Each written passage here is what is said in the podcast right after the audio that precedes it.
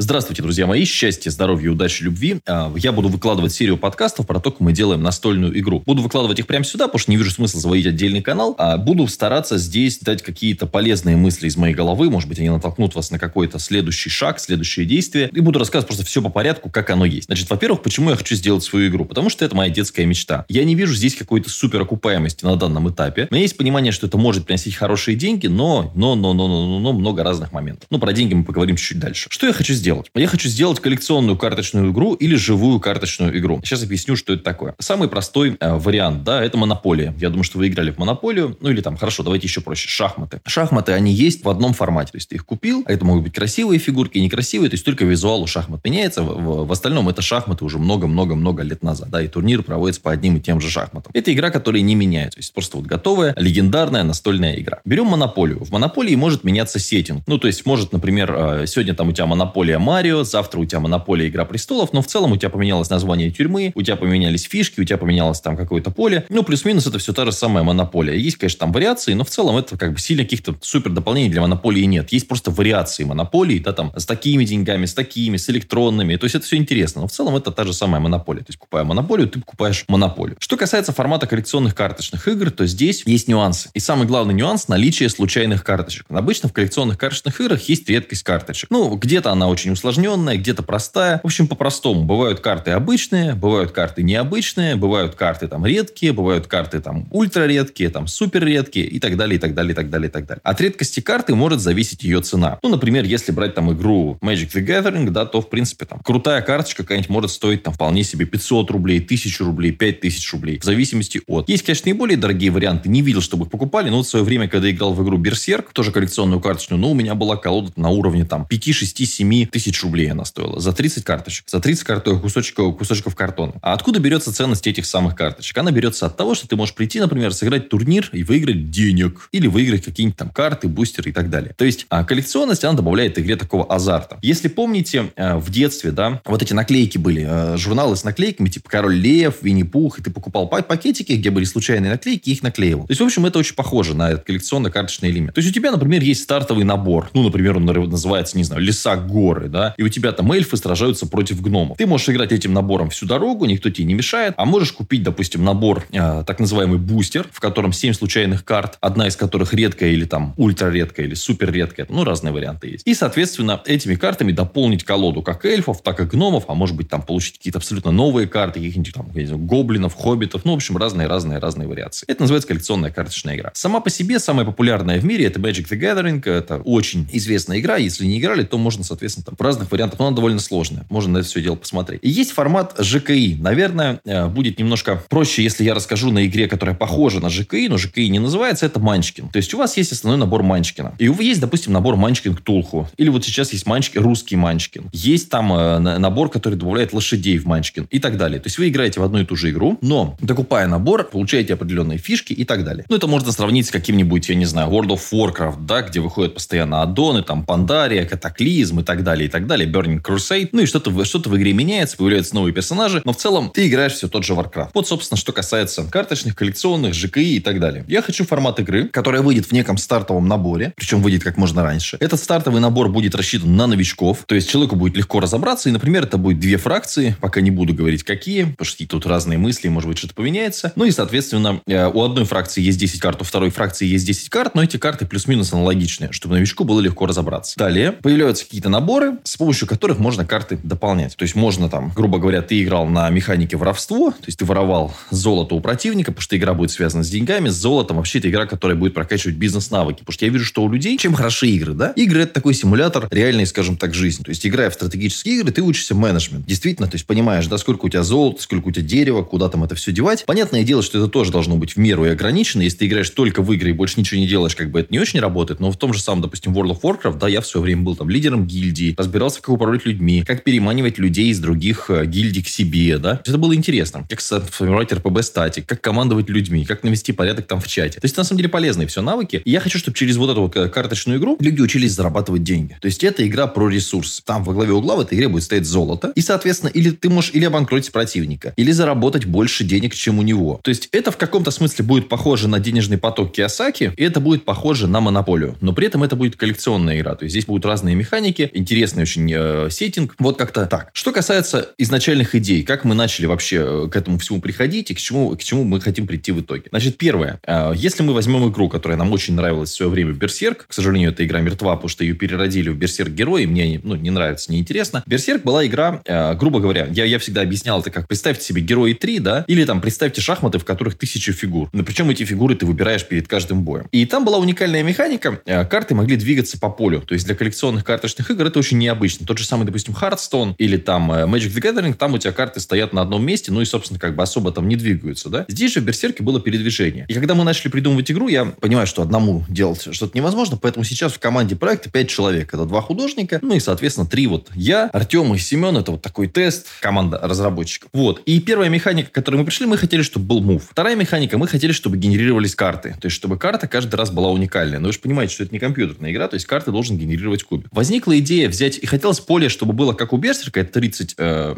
слотов, но чтобы оно было побольше. Но слишком большое поле, оно размазывает всю партию и очень сильно усложняет. То есть это круто играть на больших полях. Мы все время там тот же самый, допустим, Берс, да, катали там 2 на 2 и так далее. Разные есть форматы. Но это все-таки, ну, плюс-минус. Поэтому мы решили сделать поле чуть больше, сделали 36, 36 а, ячеек у нас поле, то есть 36 мест, куда может, может стать карточка. И такая, ну, довольно эпичная битва 18 на 18 может э, произойти. Но, тем не менее, она все еще укладывается в рамки адекватного стола. Потому что, опять же, нужно думать про людей. То есть, если ты сделаешь там 300 слотов, где человек будет раскладывать эти 300 слотов? Была идея взять э, карты мини-формата, то есть не обычные. Вот когда мы говорим про карточную игру, мы говорим про э, карты формата покерного. Ну, по размеру, чтобы у вас было понимание. А маленькие, то есть как бы они почти в два раза меньше. Тогда можно было бы создать там огромное поле. Конечно, была очень интересная механика сделать, чтобы были и маленькие карты, и большие карты, то есть создать такой своеобразный варгейм. Но, опять же, это вот вопрос там сложностей, а бюджетов, времени на разработку, да, то есть тут ну, много очень разных моментов. То есть я считаю, что самое главное в бизнесе это выпустить рабочий прототип. То есть выпустить прототип, чтобы это играло, и дальше выпускать дополнение. То есть вот сейчас тот формат, который у меня в голове, это не какой-то стартовый набор, там, до 1000 рублей ценой, а которым уже может полноценно играть два человека. Было бы круто, если этот стартовый набор можно дополнить какими-то наборами дальше. То есть, допустим, раз в месяц выходит набор, там, я не знаю, за какие-то смешные, там, 70-80 рублей, ты можешь дополнить и, соответственно, дальше продолжить эту игру. Как мне кажется, это было бы оптимальным форматом. И если мы сейчас заморочимся с огромными картами, с маленькими картами, с большими картами, это все превратится в какую-то вот такую, ну, бесконечную историю, бесконечный проект, что как бы не хотелось бы пока допустить. Вот. Но мы, мы понимаем, что делать один в один берсерк смысла никакого, ну, во-первых, не очень красиво было бы, а с другой стороны, смысла никакого нет. То есть брать вот то, что есть у них, то можете найти карту, там, карта как и берсерк, чтобы у вас вот было понимание, о чем я сейчас говорю. А поэтому мы решили, что у нас будет, во-первых, э, старт будет не как в берсе, у нас будет старт по углам. То есть фракция стартует в углу и стартует с базы. И эта база рядом расстраивает объекты вокруг себя. Дело в том, что изначально мы хотели сделать существ, но существа у всех это не так интересно. Поэтому у нас здание. То есть, грубо говоря, твоя задача построить город, который победит город противника. И самый главный ресурс здесь золото. Пока у тебя есть золото, город живет. Когда у тебя нет золота, город уничтожается. То есть вот такая э, хитрая, хитрая вот такая механика. Важный момент, который есть в коллекционных карточных играх, это клубная система. То есть когда ты можешь прийти в клуб, как вот у меня это произошло. Мы играли с братом, а потом притащили еще друга, и мы играли втроем все время. А потом нашли в нашем городе ребят, которые тоже играли, пришли, их там было что-то 3 или 4 человека. Ну и потихонечку это все переросло в то, что там э, Артем организовал клуб в нашем городе, и можно было постоянно там каждые выходные прийти поиграть, то есть получить какие-то призы и так далее. А были специальные промокарты, которые можно было получить только в клубе, то есть там, например, драконов можно было получать каждый месяц и так далее. Если ты играешь в клубе или там сыграй турнир, выиграй турнир, то есть за, за какие-то плюшки давали так называемые промо-карты, промоушен-карты, да. То есть вся эта система, она интересная. Понятное дело, что эту систему нужно ставить на коммерческие рельсы, то есть владелец клуба должен быть жестко заинтересован в том, чтобы клуб зарабатывал деньги, приносил деньги ему, и тогда ему будет проще качать. Еще одна проблема. В России не очень развита культура вот таких как бы походов в клуб, чтобы поиграть в настольные игры. То есть людям понятен формат поиграть всей семьей в настольную игру, и людям не очень понятен формат ходить в какой-то клуб специально, чтобы играть в настольную игру. То есть, опять же, с другой стороны, если это будет удобно, то есть тебе не нужно ехать в другой конец города, а где-то у тебя там в кафешке рядом с домом играют в игру, как например, в мафию очень часто играют, но почему нет? Плюс в мафии маленький порог входа. Все-таки в коллекционной игре здесь нужна, ну, по крайней мере, какая-то колода и так далее, которую ты собираешь из уникальных существ. То есть, как видите, вопросов довольно много. Естественно, я анализирую то, что есть сейчас на рынке коллекционных карточных игр. Он довольно убитый в России. То есть, в общем, кроме магии и чего-то серьезного, тут как бы вот особо не наблюдается. Потому что Берсерк Герой, ну, повторюсь, это для меня какой-то непонятный проект. И для меня это грустно, что игра, которая мне очень нравилась, она, в общем-то, была практически уничтожена. Поэтому то, что мы сейчас делаем, оно как бы имеет... Мне еще нравится... Неплохая игра из «Звездные миры», но она малоизвестная. И тоже вот проблема с клубной поддержкой. Хотя сама по себе механика там интересна. Поэтому уникальность нашей игрушки в том, что у нас нет как такового передвижения. То есть казарма просто стоит на месте. Но у тебя есть карта вертолет, которая может перенести перенести казарму. Скорее всего, это будет потом не вертолет, но вот сейчас это в тестовой версии названо вертолетом. Да? У тебя есть карта бульдозер, которая может подвинуть эту самую казарму а, на соседнюю клетку поля боя. То есть он, мы, мы строимся от того, что это игра на передвижениях, и контроль карты очень важен, и, возможно, победа доминации, то есть, возможно, просто застроить всю карту. Быстрее, чем это сделал противник. Возможно, победа экономическая, возможно, победа военная. Классика, да, когда ты пошел и напихал а, противнику в харю. То есть, как-то так. А, очень много вопросов, потому что я никогда этим не занимался. Начал гуглить про сертификацию, начал гуглить про товарный знак. У меня есть товарный знак Матвей Северянин, но нужен для меня товарный знак здесь на, соответственно, эту игру. А где сделать коробки? Как их напечатать? Какого качества сделать карты? Потому что берешь те же самые карты магии в руки, ну, страшно. То есть, ты понимаешь, что заплатил там 900 рублей за 30 картонок, которые, ну, вот просто никакие. То есть, одно дело, когда у тебя красивая полноформатная фойловая карта, другое дело, когда у тебя вот такое вот, ну, хотя, тем не менее, да, это продается и так далее. То есть, очень много вопросов пока, очень мало ответов, но интересен проект тем, что, в общем-то, все эти ответы можно найти. То есть, ты изобретаешь новое, тебе нужно сделать игру, которая была бы интересной, которая была бы мобильной, а в плане, то есть, она,